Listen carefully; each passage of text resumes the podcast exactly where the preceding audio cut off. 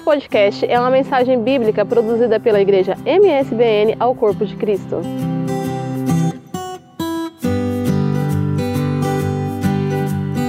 Senhor, a nossa saudação a todos os irmãos que nos acompanham através das nossas redes sociais. Nós estamos gratos ao nosso Senhor por estarmos mais uma vez com a incumbência de transmitir a sua santa e preciosa palavra. Antes de nós começarmos, eu queria fazer uma oração com vocês e vocês orem também nesse sentido. Pai, nós estamos diante da tua santa e preciosa palavra e nós queremos, Senhor, que o teu Santo Espírito nos inspire, a nós que vamos falar e aos teus filhos que vão ouvir, para que nós sejamos transformados pela tua palavra. Porque de nada valeria, Senhor, nós pregarmos, nós ouvirmos, nós entendermos, mas não praticarmos a tua palavra. O que nós queremos é que o teu Santo Espírito nos transforme para vivermos de acordo com o teu querer. Ilumina, Senhor, os nossos pensamentos. Ilumina, Senhor, sobre nós a tua palavra, para a glória de Jesus. Amém? Amém. Queridos, nós chegamos na quarta série e, obviamente, no, quarto e último capítulo da carta de Paulo aos Filipenses. Mas antes nós vamos fazer aqui um rápido retrospecto. essa carta chegou-nos a nós através da prisão de Paulo. Paulo tinha fundado a igreja na cidade de Filipos na sua segunda viagem missionária. Quando ele chega lá, Paulo não tensionava ir para Filipos, ele tensionava ir para a Ásia, mas o Espírito Santo impediu que ele fosse. E ao mesmo tempo ele teve uma visão de um homem que dizia: passa a Macedônia, ou seja, vem para a Macedônia e ajuda-nos. E Paulo imediatamente vai para a Macedônia. Paulo juntamente com Silas e Paulo escolhe a cidade de Filipos por ser uma cidade, uma província romana em que havia muitos soldados romanos reformados e tinham ali uma, uma vida razoavelmente boa. E Paulo vai pregar o evangelho ele vai até a, a beira do rio e lá ele encontra umas mulheres orando. E como eu disse aqui na primeira vez, não sei se vocês se lembram, para montar uma sinagoga era preciso ter pelo menos dez chefes de clãs, dez chefes de famílias, e não havia ali em Filipos. Então Paulo, os, os judeus tinham por hábito orar à beira de um rio ou na, ou na praia para sair um pouco do, da balbúrdia da cidade. E ele chegando lá, ele encontra umas mulheres, ele fala de Jesus para essas mulheres, e ele ganha a primeira pessoa para Jesus, que era Lídia, vendedora de púrpura. Em seguida, ele expulsa o demônio de uma jovem possessa que previa, previa, entre aspas, o futuro das pessoas e com isso dava grande lucro aos seus senhores. Em razão disso, Paulo e Silas vão presos. Você pode estudar isso na, na, na, no livro de Atos dos Apóstolos, capítulo 16 conta bem esse relato. Ele preso, prega o evangelho ao carcereiro, porque o anjo do Senhor é, promoveu um terremoto naquela prisão à meia-noite, enquanto eles cantavam louvores ao Senhor. Depois de serem açoitados, estavam presos em correntes, em grilhões, e Paulo e Silas são libertos daquela prisão milagrosamente, e o carcereiro tenciona tirar a sua vida pelo fato de ele estar a dormir vocês observarem lá, fala que acordando o carcereiro, ou seja, estava a dormir e ele poderia perder a vida por causa disso.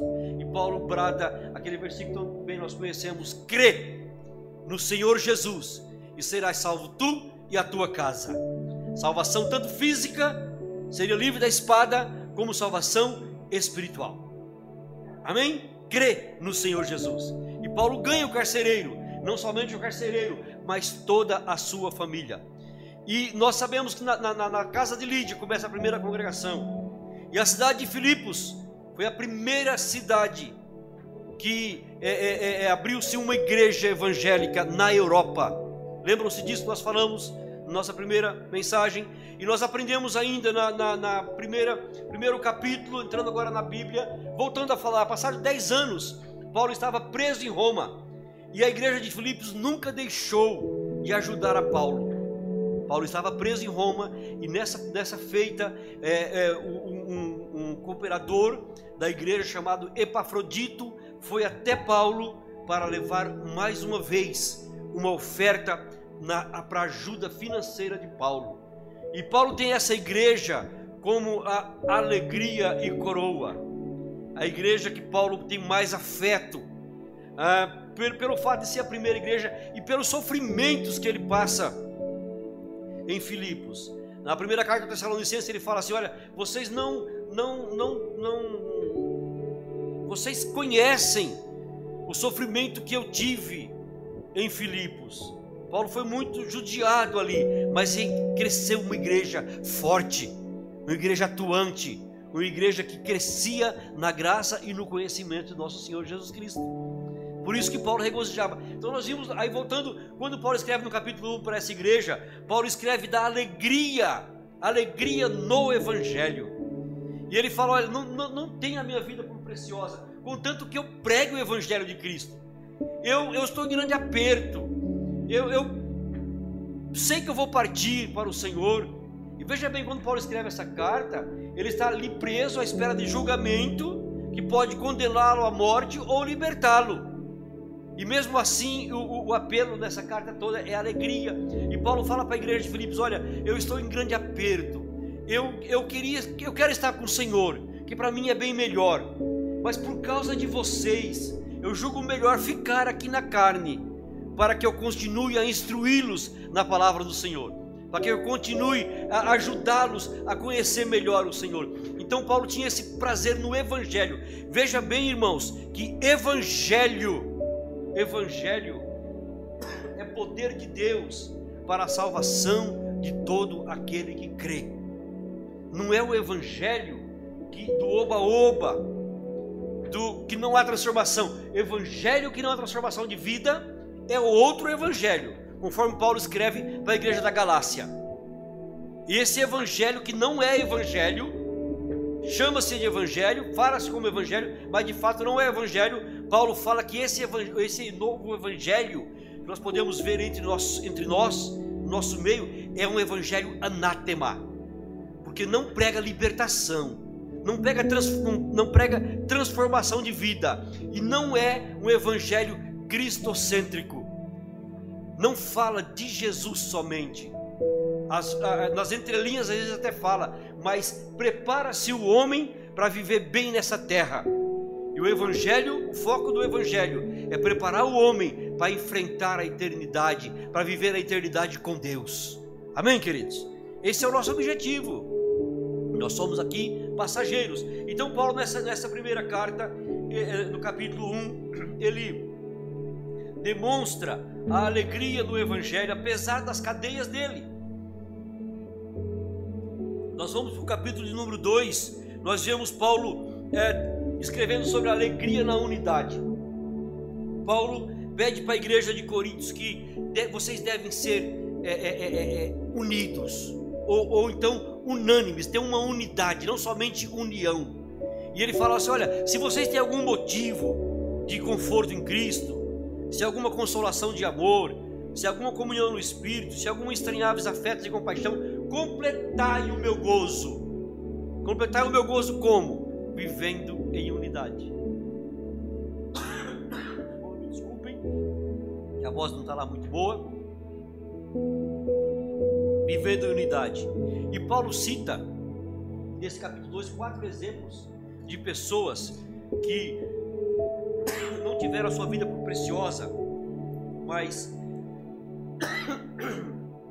procuraram viver em unidade, desprezando o que tinha. Primeiro exemplo que ele nos cita é de Jesus Cristo, nosso Senhor Jesus Cristo. Ele fala: olha, nosso Senhor Jesus Cristo,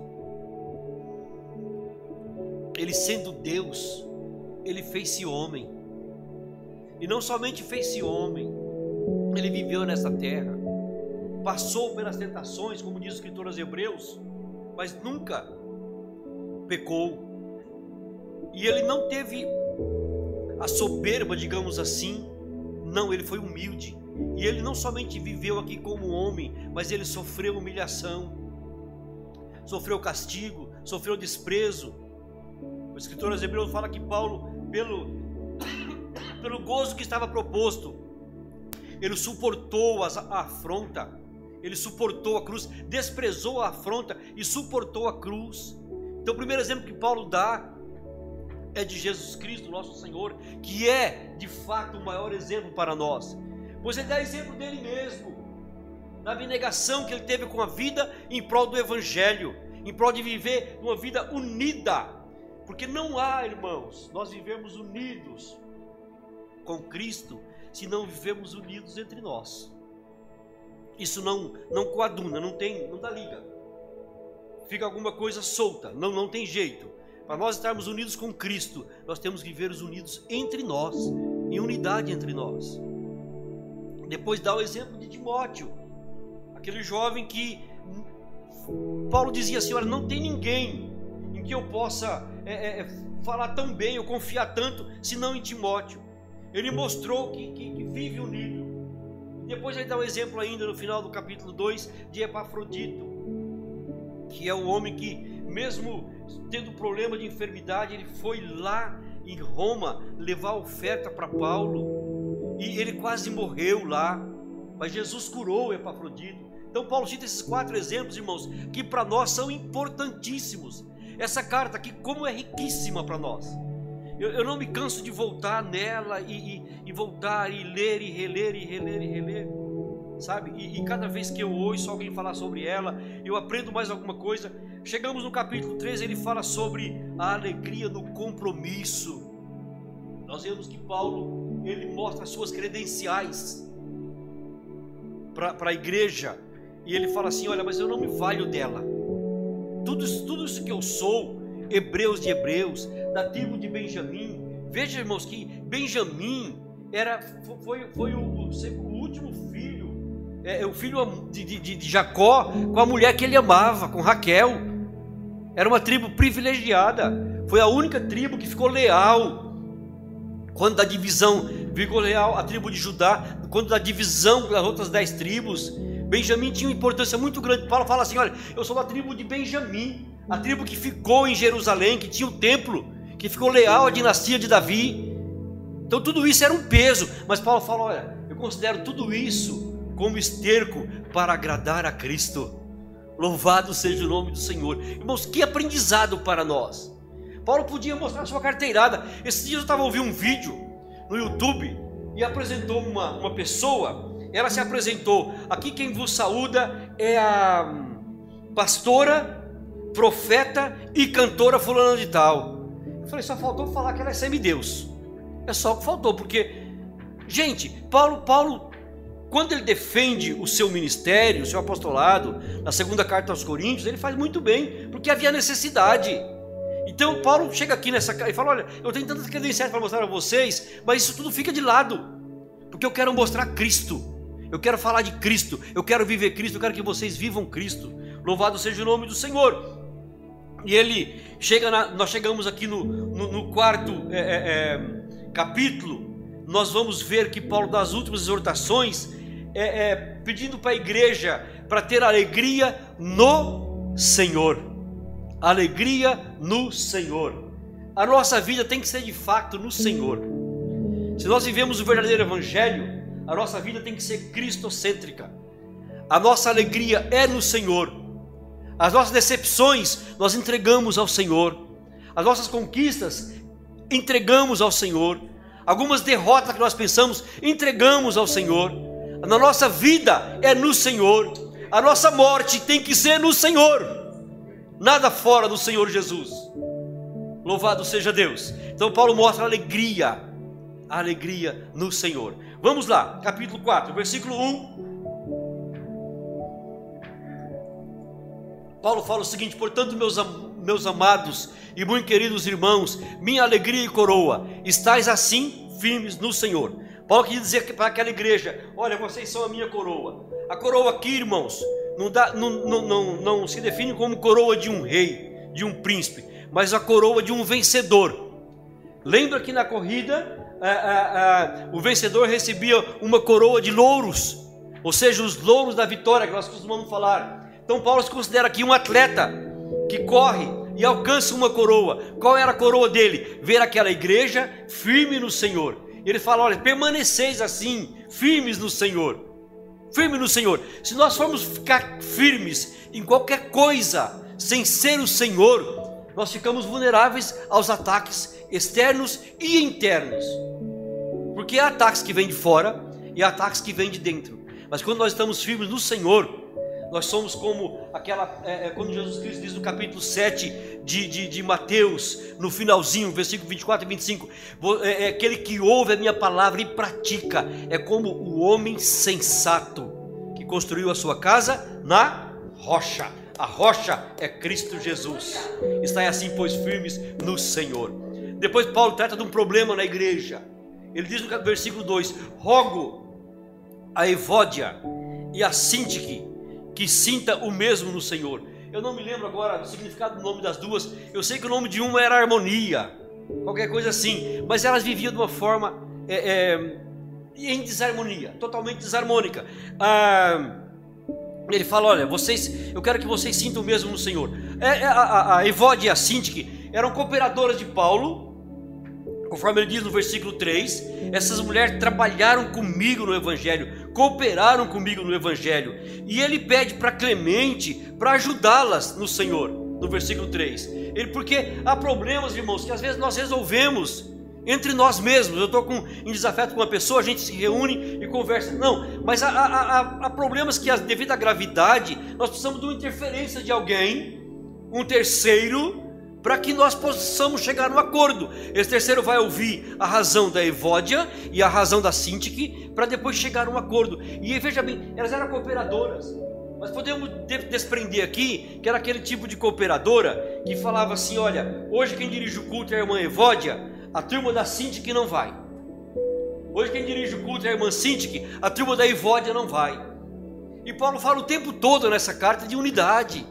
Então eles falam: olha, eu rogo a vocês, minhas irmãs, que sintam o mesmo no Senhor, sintam a mesma harmonia, a mesma simbiose, estejam, estejam juntos, estejam alegres no Senhor. E aí ele pede a Clemente, conforme eu já, já falei para vocês, para que eles, ele, ele, ele interfira com outros cooperadores, interessante isso no final versículo 3, cujos nomes estão no livro da vida. Paulo aqui já entra no sentido escatológico. Ele fala que todos nós, que cremos no Senhor Jesus Cristo, que aceitamos-no como Senhor e Salvador, temos o nosso nome escrito no livro da vida. Olha que privilégio, olha que honra para nós, queridos. Então Paulo nos assegura isso, olha, esse pessoal aí tem o nome escrito no livro da vida.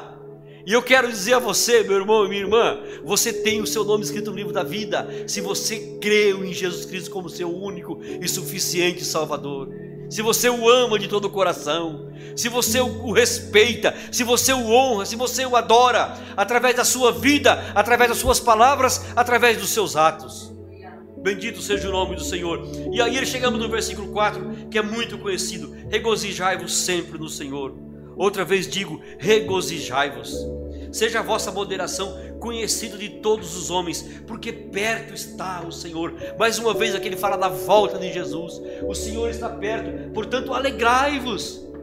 As lutas vêm, mas passam. Por que vai passar? Porque o Senhor está a chegar. O Senhor está perto. O Senhor está a voltar. Então nós não temos motivo para vivermos decepcionados, cabisbaixos. Paulo escreve para a carta aos irmãos de Tessalônica e fala assim: irmãos, eu, eu não quero que vocês sofram como os demais que não têm esperança. Então, se nós temos uma esperança, nós devemos viver no regozijo, na alegria plena. Amém, queridos? Esse versículo é muito, esse versículo é muito interessante para nós. E depois ele dá uma recomendação que todos nós passamos por esse tipo de problema: ansiedade. Ansiedade tem inquietado muita gente. Não andeis inquietos, ansiosos, a ansiedade, irmãos, ela, ela nos desestabiliza. Nós não conseguimos achar um equilíbrio. Sabe? Porque nós pensamos numa coisa, ao mesmo tempo pensamos na outra. Lembra-se que foi, esse dia foi pregado aqui que a ansiedade é uma. É, você está se ocupar com uma coisa que ainda não chegou. Ocupar-se antes do tempo. Por isso que chama-se pré-ocupação. Você tem um problema para resolver, uma coisa que vai chegar, você começa a pensar isso ah, ah, por exemplo, ah, o que, que nós vamos comer amanhã? Olha, calma, amanhã a gente logo, logo se vê. Aí tem a preocupação, não, eu tenho que tirar uma coisa, ok, isso é normal. tem que tirar alguma coisa para descongelar, para nós fazermos. Isso é normal. Mas a inquietação, irmãos, irmãs, a inquietação não vem de Deus. Entrega o teu caminho ao Senhor, confia nele, e o demais ele fará.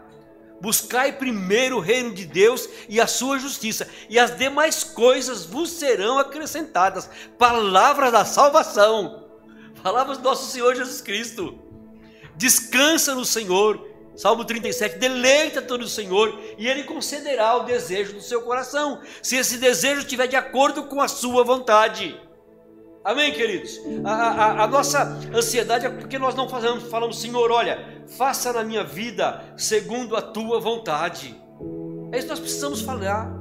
Senhor, faça a tua vontade na minha vida. E nós sabemos que a vontade de Deus ela é boa, ela é perfeita e ela é agradável. Mesmo que na hora nós não sintamos assim, que nós, nós somos teimosos, queremos do nosso jeito. Mas que o Senhor nos ajude a aprendermos nesta noite a deixarmos a inquietação aos pés do Senhor Jesus. Como? Paulo dá receita. Em tudo. Ah, antes das vossas pretensões, seja em tudo, em tudo conhecida diante de Deus. Vamos parar aqui um pouquinho. Será que Deus não conhece as nossas, nossas inquietações? As nossas petições? Salmo, Salmo 139, o salmista fala assim: Olha, ainda a palavra não me saiu da boca, o Senhor já conhece. Por que, que nós devemos então é, fazer conhecido ao Senhor? Não, o Senhor já conhece, mas nós devemos expressar: Senhor, eu preciso que o Senhor me faça isso. Senhor, eu preciso disso. Isso chama-se relacionamento. Por isso que nós oramos. Porque senão fala, Senhor, olha, o Senhor sabe tudo, o Senhor sabe que eu preciso desse dia, amém e obrigado. E aí chega a noite, nós não agradecemos, Senhor, olha, eu preciso de uma noite boa, hein? eu quero dormir, eu quero. Não, irmãos, irmãos, vamos ter um pouquinho de intimidade com o Senhor. Vamos tirar um tempinho para estar a sós com o Senhor. Vamos fazer isso? Amém? Fazer as nossas petições conhecidas do Senhor. Não que Ele não conheça, mas como conhecidas, irmão Josias? Através das vossas petições. Ah, com o que? Com oração, súplica e ações de graça. Jesus Cristo nos dá um modelo de oração. A oração modelo não é para nós estarmos repetir assim de uma forma uh, decorada. Pai nosso que estás no céu, santificado seja o vosso nome, venha a nós o vosso reino. Não, não é nesse sentido. É um modelo de oração. Primeira oração conhece reconhecendo que o nome do Senhor é santo, que Deus é, que Deus é. Amém? E aí você pode colocar os predicados do Senhor na sua oração. E aí, súplica, irmãos, já é uma oração um pouco mais intensa. Com a minha voz clamo ao Senhor, com a minha voz ao Senhor suplico. É uma súplica. Aí vem lágrimas. Aí você, você, você transpira. Você coloca-se diante do Senhor. Lembra Jesus Cristo no jardim de Getsemane? Ele em agonia suplicava ao Pai que, que o seu suor transforma-se em grandes gotas de sangue mas nunca esquecemos da ação de graça. Eu penso, Paulo, que um grande pecado da humanidade para com Deus é a ingratidão. Nós às vezes vivemos como perfeitos animais, sabe? É, levantamos e deitamos e comemos e não sabemos agradecer ao Senhor, reconhecer que se nós levantamos bem é porque o Senhor nos deu o ar para respirarmos. Quantas pessoas falecem por falta de ar? Conta a história que um senhor, na primeira crise da, da pandemia, um senhor italiano lá, ele, ele depois de meses, de, dias internado no oxigênio, veio-lhe a conta do hospital e veio um balúrdio e ele começou a chorar. E aí a pessoa perguntou para ele: Você está a chorar porque a conta é muito alta? Ele falou: Não, eu tenho dinheiro para pagar. Eu tô, eu tô a chorar porque eu tenho, salvo erro, era 93 anos. Durante 93 anos, eu respirei o ar mais puro, sem nunca pagar um centavo ou um cêntimo e nunca agradeci a Deus. E por esse pouco tempo que eu usei oxigênio, eu tenho que pagar esse montante. Então, irmãos, vivamos uma vida de gratidão ao Senhor. Regozijai-vos no Senhor. Outra vez vos digo: regozijai-vos. É a recomendação do Senhor para nós nesta noite.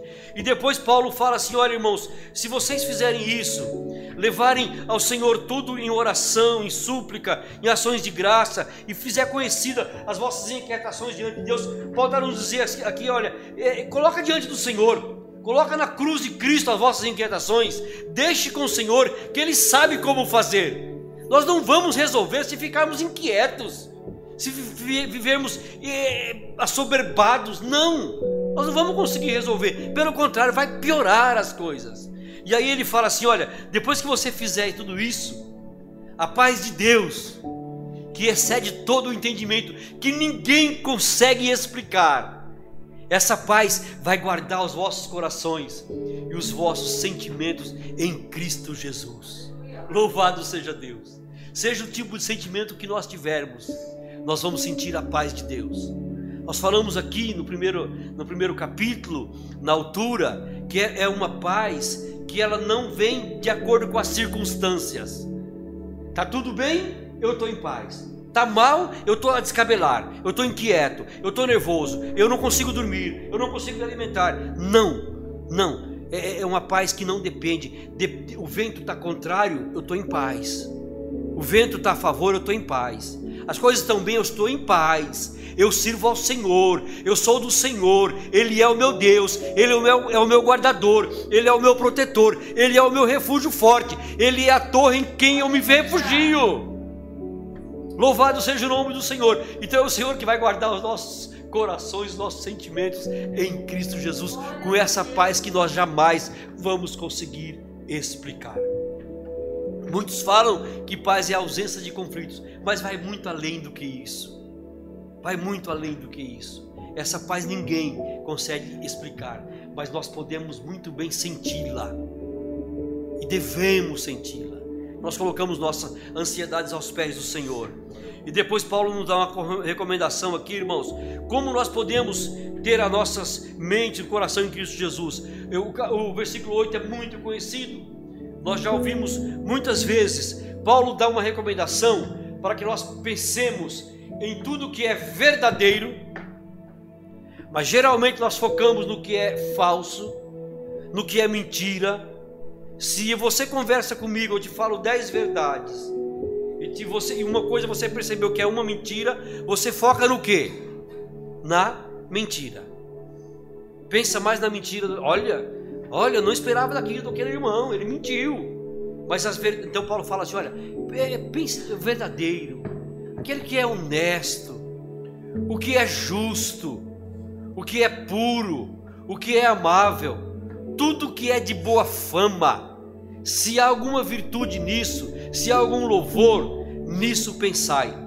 Eu, eu a pensar nesse versículo aqui, resumo que Paulo estava dizendo para a igreja de Filipenses: olha, vocês pensem no Senhor Jesus. Porque o Senhor Jesus, ninguém é mais verdadeiro do que Ele. Aliás, Ele não é verdadeiro, Ele é pura verdade. Ele é a verdade. Aliás, foi Ele que disse: Eu sou o caminho, eu sou a verdade e eu sou a vida. Ninguém vem ao Pai se não for por mim. Então Jesus Cristo ele não é só verdadeiro, ele é, ele é, ele é a verdade na essência. Jesus Cristo ele é honesto mais do que tudo. Jesus Cristo ele é justo. Jesus Cristo é puro. O nosso Senhor Jesus Cristo é amável. O nosso Senhor Jesus Cristo, ninguém tem boa fama melhor do que ele. Jesus Cristo é o Pai das misericórdias. Louvado seja Deus. E Jesus Cristo é o dono da virtude. Então o nosso louvor tem que ser para Jesus Cristo. A nossa vida tem que ser para Jesus Cristo. Então a recomendação de, de Paulo aos Filipenses é: irmãos, pensem no nosso Senhor Jesus Cristo. Esses requisitos todos nós encontramos nele. Às vezes eu, eu vou olhar para mim e falo, não, eu não, não me encaixo perfeitamente nisso, ainda.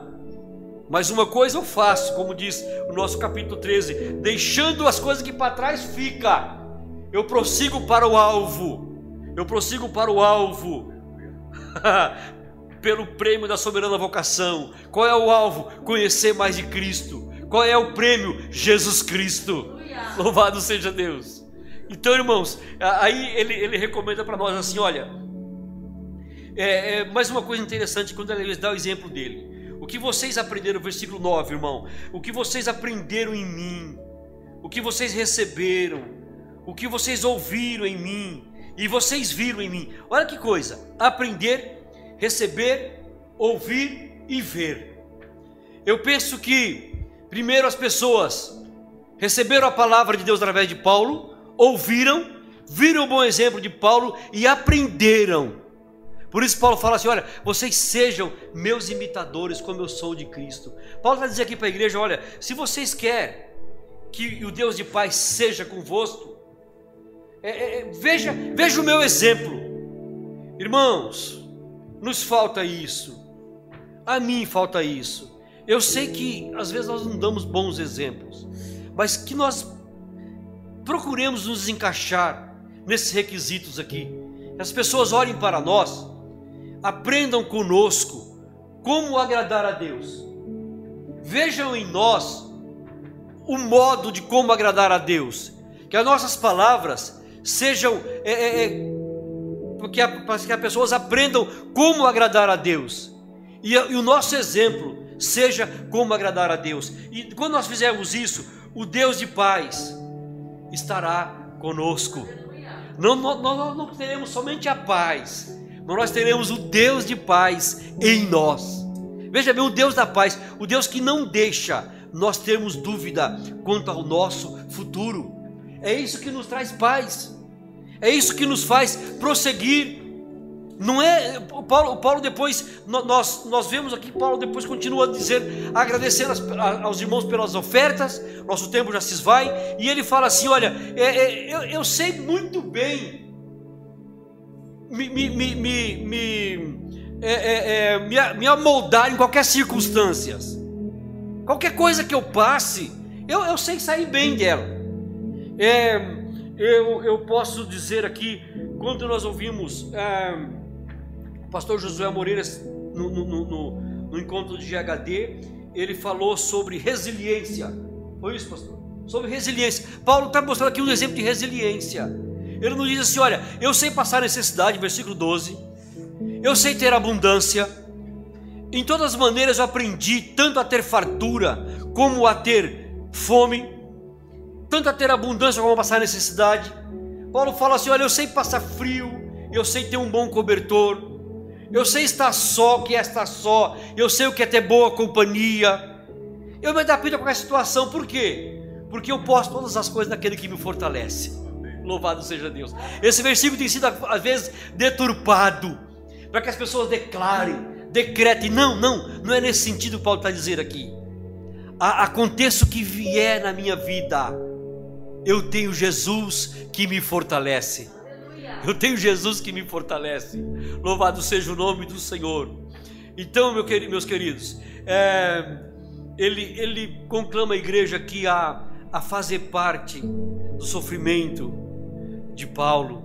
Ele agradece a oferta que, mais uma vez, pelo menos três vezes, ele havia recebido da igreja de Filipos. E eu quero terminar no, no, no versículo 19. Eu acho que é muito interessante essa, essa expressão de Paulo. E o meu Deus, e o meu Deus, nós citamos agora há pouco a oração modelo. Lembra-se? A oração modelo: o Pai é nosso. O pão é nosso, mas além de ser nosso, nós temos um Deus pessoal. O meu Deus, segundo as suas riquezas, suprirá todas as vossas necessidades em glória por Cristo Jesus. Irmãos, Paulo fala aqui da contribuição. A contribuição, quando ela é voluntária, quando ela é, é, é, é de coração aberto, quando ela é generosa, quando ela não, não pensa, nós somos de, desprendidos. Como Paulo leu aqui, quando nós entregamos nossas primícias ao Senhor, o nosso Deus não nos deixará faltar absolutamente nada.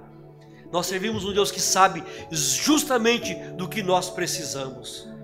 E Ele não nos deixa sentirmos falta de nada do que nós precisamos.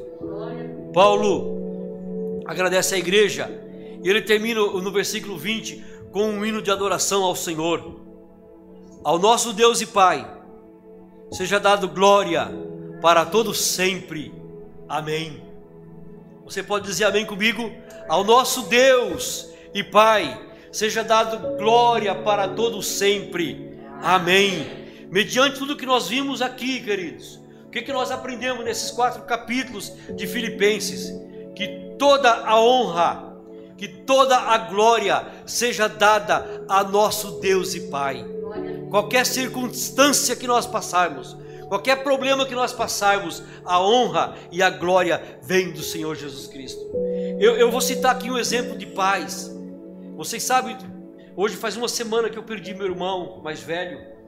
É, mas antes dele partir para ser entubado, ele falou com, com dois filhos dele, com a Fernanda e com o Beto. Ele, a, a Fernanda vive nos Estados Unidos e o Beto estava lá ao pé dele e ele falou, a, a Fernanda fez um, um, um videoconferência e ele falou assim, meus filhos, tá tudo bem, vai ficar tudo bem, eu estou em paz, eu estou em paz. Eu eu eu eu estava aqui agora há pouco e ouvi acordes celestiais, músicas celestiais que eu nunca, nunca ouvi. Meu irmão é maestro de coral. Ele fala assim, olha, ele falou assim, olha, todo, todos os acordes que eu já conheço, todas as músicas que eu conheço, eu ouvi algo muito mais lindo, mais precioso. Já era o Pai chamando ele para a sua glória. Isso confortou demais o nosso coração. A perda é grande o sentimento pela perda, claro que é. Mas o Deus de paz guardará e guardou nossos corações em Cristo Jesus. Sabemos que ele está com o Senhor o Senhor mostrou isso, provou isso antes, com as melodias celestiais. Louvado seja o Senhor. Que privilégio é esse? Que privilégio é esse? E antes, antes dele é, ser detectado com a doença, interessante é isso. Ele, ele passou lá perto da casa da minha mãe, dos meus irmãos, lá na cidade de Tupã, mais ou menos 200 quilômetros. Ele, ele tinha programado no seu coração: vou passar o dia da, das mães com mamãe. Nós tratamos assim. Até hoje eu ligo, benção mamãe. E ela, Deus te abençoe, meu filho. Aquilo é um consolo. E ele, mas pai, você está gripado. Os filhos mas não, eu vou passar. Que o dia das mães no Brasil é uma semana após aqui em Portugal, né, irmã Rosália. E, e ele foi lá. Só que antes dele chegar na nossa cidade, ele passou na cidade em que nós nascemos, em que fomos criados, uma cidade pequenina. Ele foi na nossa congregação, que nós é, é, servimos ao Senhor ali. Ele tirou fotografias. Ele passou o fim de semana com a família, foi acarinhado pelo, pela família antes de ser internado. Então ele foi de fato re, receber o apoio da família, despedir-se da família. Aí a gente vê os planos de Deus, a vontade de Deus que é boa, perfeita e agradável, mesmo que nós soframos a perda, mas que nós louvemos nosso Senhor Jesus Cristo. E depois, irmãos, interessante que ele faleceu na sexta-feira. No sábado, a minha cunhada que estava internada ao pé dele, levar oxigênio juntamente com ele. Ela só não chegou a ser entubada. No sábado pela manhã, ela recebeu a alta médica, perfeitamente curada. Então, o plano de Deus era levá-lo. Deus conhece o nosso amanhã, Deus conhece o nosso futuro, está tudo nas mãos do nosso Deus. Louvado seja o nome do Senhor. E a minha cunhada grava um áudio para a nossa família e, e ela nos traz um consolo. Sabe por que o consolo? Porque ela está desfrutando a paz que excede todo entendimento paz que ninguém consegue explicar.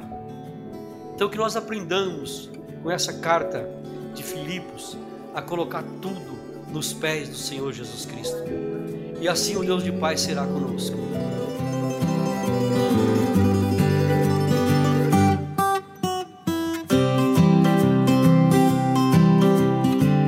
Esse foi mais um podcast, uma mensagem bíblica produzida pelo MSBN Oeiras. Siga-nos nas nossas redes sociais, Facebook e Instagram. Subscreva o podcast Igreja MSBN e também o nosso canal no YouTube, e ainda saiba mais em msbnportugal.com.